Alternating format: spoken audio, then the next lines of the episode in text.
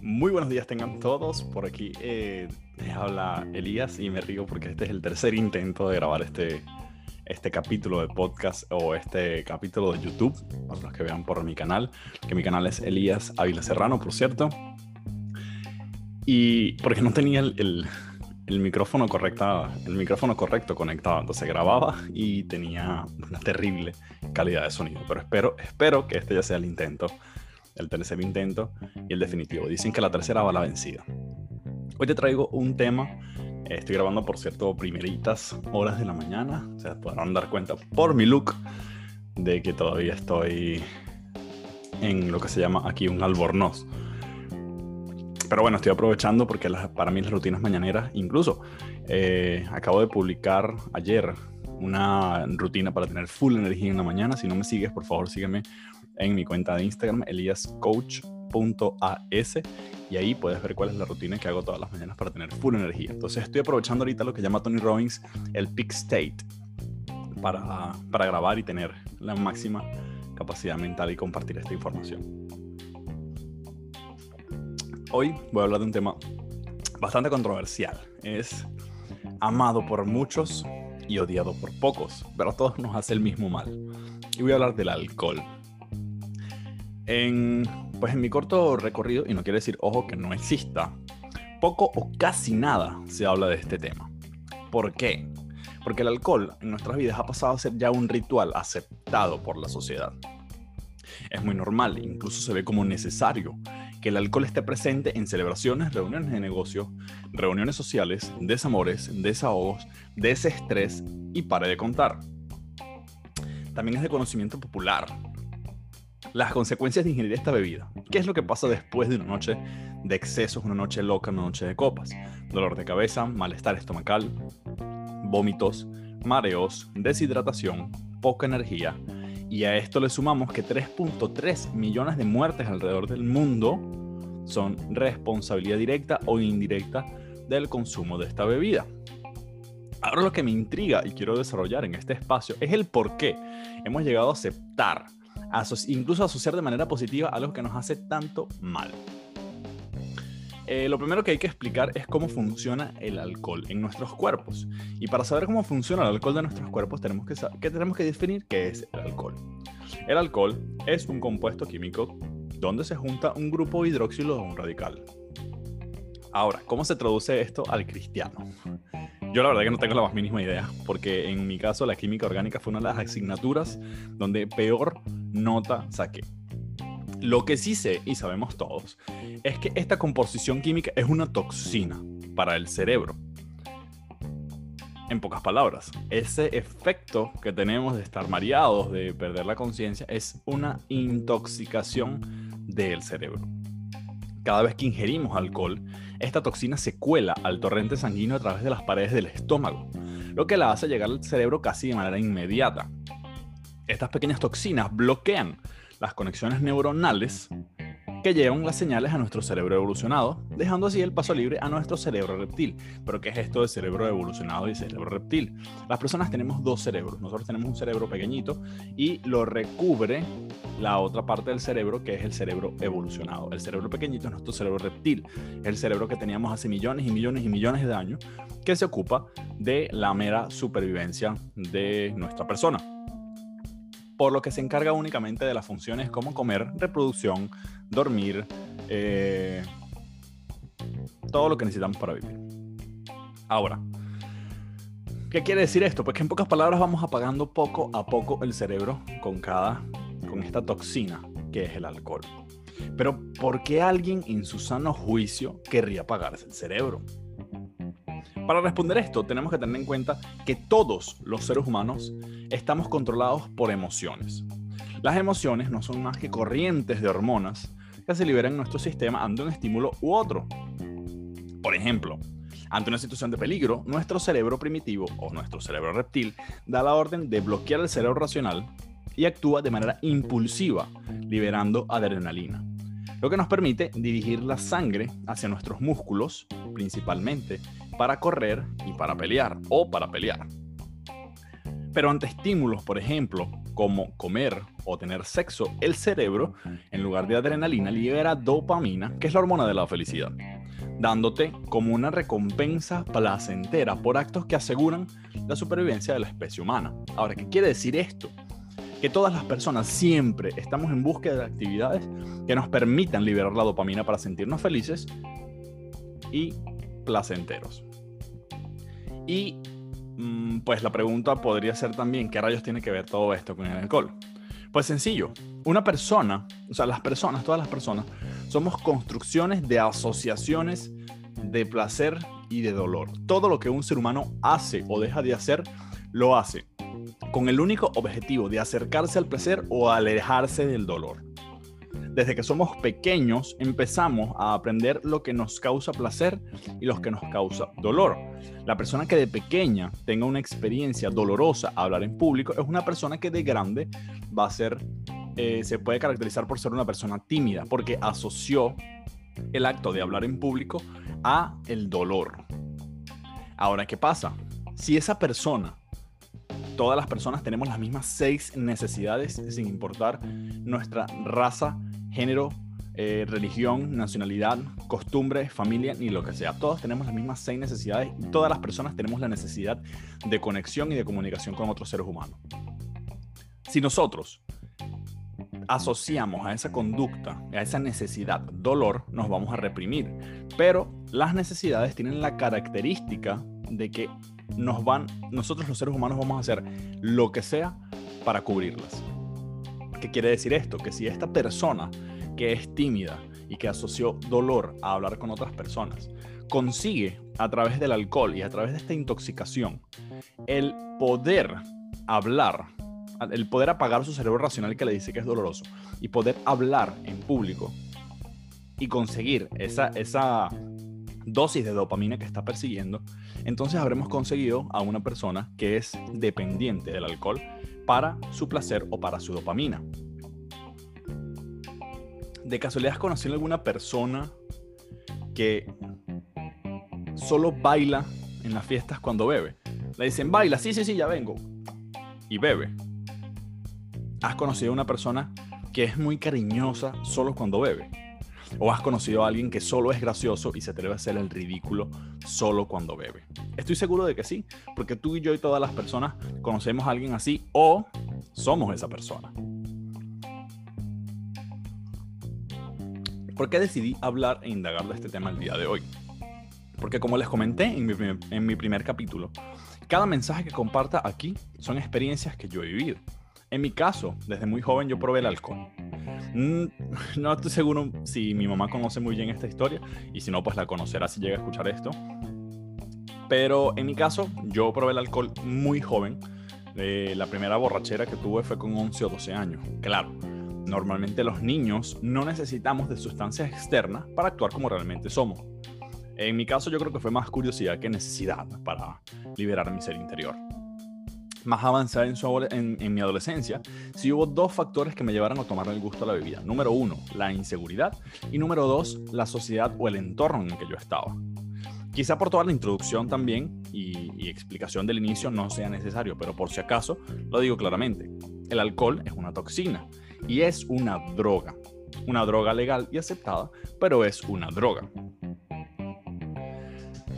Socialmente, disfrazamos los encuentros y el cubrir esta necesidad de las que te hablaba anteriormente, de conexión con otros seres humanos, a un acto como beber café, beber alcohol, beber cerveza o beber cualquier cosa que tenga alcohol en esa bebida. Ya entendemos como sociedad, que por cierto a mí me costó entender eso, que ir a tomar algo con alguien ya es compartir con esa persona. Yo personalmente es más productivo decirle, mira, quiero verte, quiero compartir contigo sin tanto protocolo. En mi caso, de adolescente, todas las reuniones eran para beber. Era una manera de compartir, de encajar, de sentirte aceptado y de sentir que perteneces a un grupo. Necesidad, vuelvo y te repito, que todos los seres humanos tenemos y queremos lo que sea, y escúchese bien, lo que sea para cubrirla. Aparte de eso, el alcohol desinhibe, lo que te permite ser quien quieres ser, pero que normalmente no te permites hacer por miedo. Así que yo podía matar dos pájaros de un solo tiro. Socializaba y me aceptaban en los grupos que iban a beber y podía ser yo mismo con todo mi esplendor y bajo, los efectos del alcohol. Yo recuerdo incluso, incluso que en estas reuniones había como, como una jerarquía. Tú te ganabas cierto respeto si tenías la capacidad de beber mucho y de mantenerte eh, cuerdo. Recuerdo incluso en, en, una reunión que tuve una vez, yo estaba súper borracho, no sé ni quién era esta persona, porque cuando uno está borracho, eh, todo el mundo es tu amigo. Y era una chica que estaba compitiendo conmigo a ver quién bebía más. Y yo recuerdo que bebíamos los dos y yo me iba al baño a vomitar, pero yo no podía con mi alma. Y la chica, regia y parada, súper fuerte. Y cada vez que yo me iba, ella como que sabía, claro, ella estaba más borracha que yo también. Me decía, ¿qué? ¿No aguantas? Ah, y, ¿sabes? y me hacía como una burla de solo porque yo no podía beber más que ella, ¿no? Qué, interesante los conceptos de, de jerarquías en las sociedades. Ahora, años más tarde, en mi primer trabajo en España, yo les comenté también en mi historia, de que yo no tenía, eh, yo no estaba trabajando de manera legal. Yo trabajaba en jornadas de 10 horas al día, sin horarios fijos, sin descansos fijos, ni lugares de trabajo fijos. Había días, por ejemplo, donde salía a las 12 de la madrugada, llegaba a mi casa a las 12 y media, me dormía a la una, suponiendo que me, me, durmiera en el momento, al instante, y tenía que despertarme de nuevo a las 4 para estar de nuevo a las 5 en el otro bar. En estas circunstancias yo llegué a tener un, un descontrol de sueño descomunal, agregándole el estrés de trabajo que no me gustaba, donde me trataban como una porquería, la situación general que tenía en ese momento por mi estatus migratorio y mi rol de víctima en el que me envolví yo mismo, y mi solución fue de nuevo recurrir al alcohol. En mi mente, dos copas de vino, porque eso te dice la sociedad, y a veces hasta cuatro en mi caso, me relajarían lo suficiente para poder dormir y además de que me ayudaban a desconectar y desestresarme del trabajo. Yo me di cuenta que ser un patrón repetitivo en mi vida, porque cada situación estresante que yo enfrentaba, mi salida y desconexión era el alcohol. Pero ¿qué beneficios te puede traer esto? Hoy en día, cualquier información está disponible para cualquiera en el mundo del Internet. Si buscamos beneficios de consumir drogas, algo que entendemos la mayoría que es malo, excepto el que las consume, vas a encontrar argumentos a favor de este artículo. ¿Qué te quiero decir con esto? Que si quieres investigar los beneficios de consumir alcohol, los vas a encontrar. Y si quieres investigar las consecuencias negativas de consumir alcohol, también la vas a encontrar. Entonces, ¿cómo haces tú para discernir una información, cuál es la correcta, cuál es la incorrecta? Para empezar, no hay nada correcto e incorrecto. Hay algo que puede ser útil para ti como algo que no puede ser útil para ti. En mi experiencia, la manera de discernir entre lo que es cierto o falso según mi verdad es estar atento y sensible a lo que tú sientes. Yo particularmente tengo rato ya que decidí no consumir alcohol. No porque sea terrible, no porque ninguna doctrina ni nada que se le parezca. Yo simplemente tomé la decisión porque encontré actividades que me dan disparos de dopamina mucho más intensos que los que tenía con el alcohol, pero sin atrofiar mi cerebro ni los terribles efectos secundarios que trae esa intoxicación en mis actividades diarias, yo necesito mi cerebro y mi cuerpo y que, y mi cuerpo funcione a su máxima ni más perfecta capacidad para poder aprovechar y sentir esas inmensas capacidades, esas inmensas cantidades de dopamina por, por, toda mi sangre. Yo, por ejemplo, imagínense que yo ayer haya tenido una noche de excesos de alcohol. ¿Qué capacidad mental tendría para estar compartiendo esta información con ustedes? ¿Qué capacidad, qué energía? Y bueno, yo también tengo, si no lo han escuchado, les recomiendo que escuchen el podcast de la energía, de la energía vital, de, los, de las 10 fuentes de energía disponibles para todos los seres humanos. ¿Qué clase de energía podría tener yo para conectar con una persona, para ayudar a una persona? Si la mitad o más de la mitad de mi energía está eh, enfocada en mi hígado, intentando no envenenarme con todo el alcohol que yo le metí estaba un poquito difícil eso. Otra de las cosas que me llevó a, también a compartir este material es que he encontrado una enorme resistencia social a mi decisión de no beber. Hay quienes se han ofendido pensando que ahora me creo más que ellos. Hay quienes te obligan, te obligan o te condicionan para poder pertenecer a ese grupo o pasar tiempo con ellos. E incluso hay quienes hacen una burla de que estoy en alguna secta fanática y que no me permite hacerlo. Lo que no saben es que yo toda mi vida he pertenecido a sectas fanáticas y locas. Eh, recuerdo que he ido a unas reuniones de, de diferentes nacionalidades, de diferentes grupos étnicos, y tienen costumbres bastante curiosas y bastante, mm, digamos, destructivas en cuanto al alcohol. ¿Por qué? Porque tienen la costumbre de ir ofreciendo a todo el mundo y es eh, un desplante bastante feo que tú te niegues a aceptar eso que te están dando, porque ya, el, alcohol tiene un significado de, de, cordialidad, tiene un significado de educación, tiene un, un, significado de inclusión. Por eso digo que te condicionan para poder pertenecer a esos lugares. A mí me parece también curioso cómo la sociedad, en la sociedad hacemos burlas y excluimos a todo lo que es diferente, sin importar que eso diferente sea la razón por la cual alguien tenga una salud excelente, energía a desbordar y una vitalidad altísima. Solo por salirse de lo común o lo normal, algo es rechazado. Y esto lo sé con toda la experiencia del mundo porque hay, hay una amiga que se burla porque siempre dice que lo que yo critico, eso siempre lo termino haciendo. Y de verdad que es así, siempre me ha pasado eso en mi vida. Eh, yo actualmente tengo una, una, colaboración, una sociedad con una gente que se llama Paushi Product. les recomiendo que lo sigan. Ellos están en Instagram como Paushi Product. Tiene su, su página que es Paushi Product. Y ellos se encargan, una de las cosas por las que decidimos asociarnos es porque compartimos, tenemos la misma, la misma misión, que es de dejar este mundo un poquito mejor de lo que lo encontramos. Ellos se dedican a al comercio sostenible, al, al, comercio ecosostenible. Y yo recuerdo que cuando yo empecé eh, a hacer cambios en mi vida, yo tenía mucha negación a, hacer unos cambios, por ejemplo, de alimentación, por ejemplo, de consumo. Eh, preferimos comprar el, el, jabón que te cuesta 50 céntimos a, a gastar un euro o un dólar, dependiendo de dónde estés escuchando esto, por un producto que, número uno, tiene más calidad, número dos, es natural y número tres, no tiene un impacto ambiental.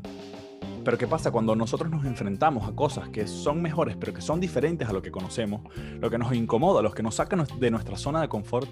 Entonces tendemos a atacarlo y tendemos a juzgarlo.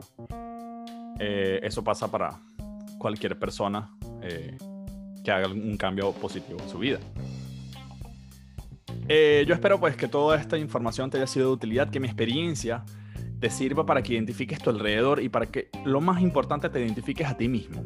Que te sirva para que tengas pruebas y testimonio de que tú puedes ser una persona plena, feliz, graciosa. A mí eso de gracioso no se me da muy bien, pero una persona auténtica y eficiente sin necesidad de nada externo. Espero que toda esta información te sea de utilidad y espero que hagas una vida feliz.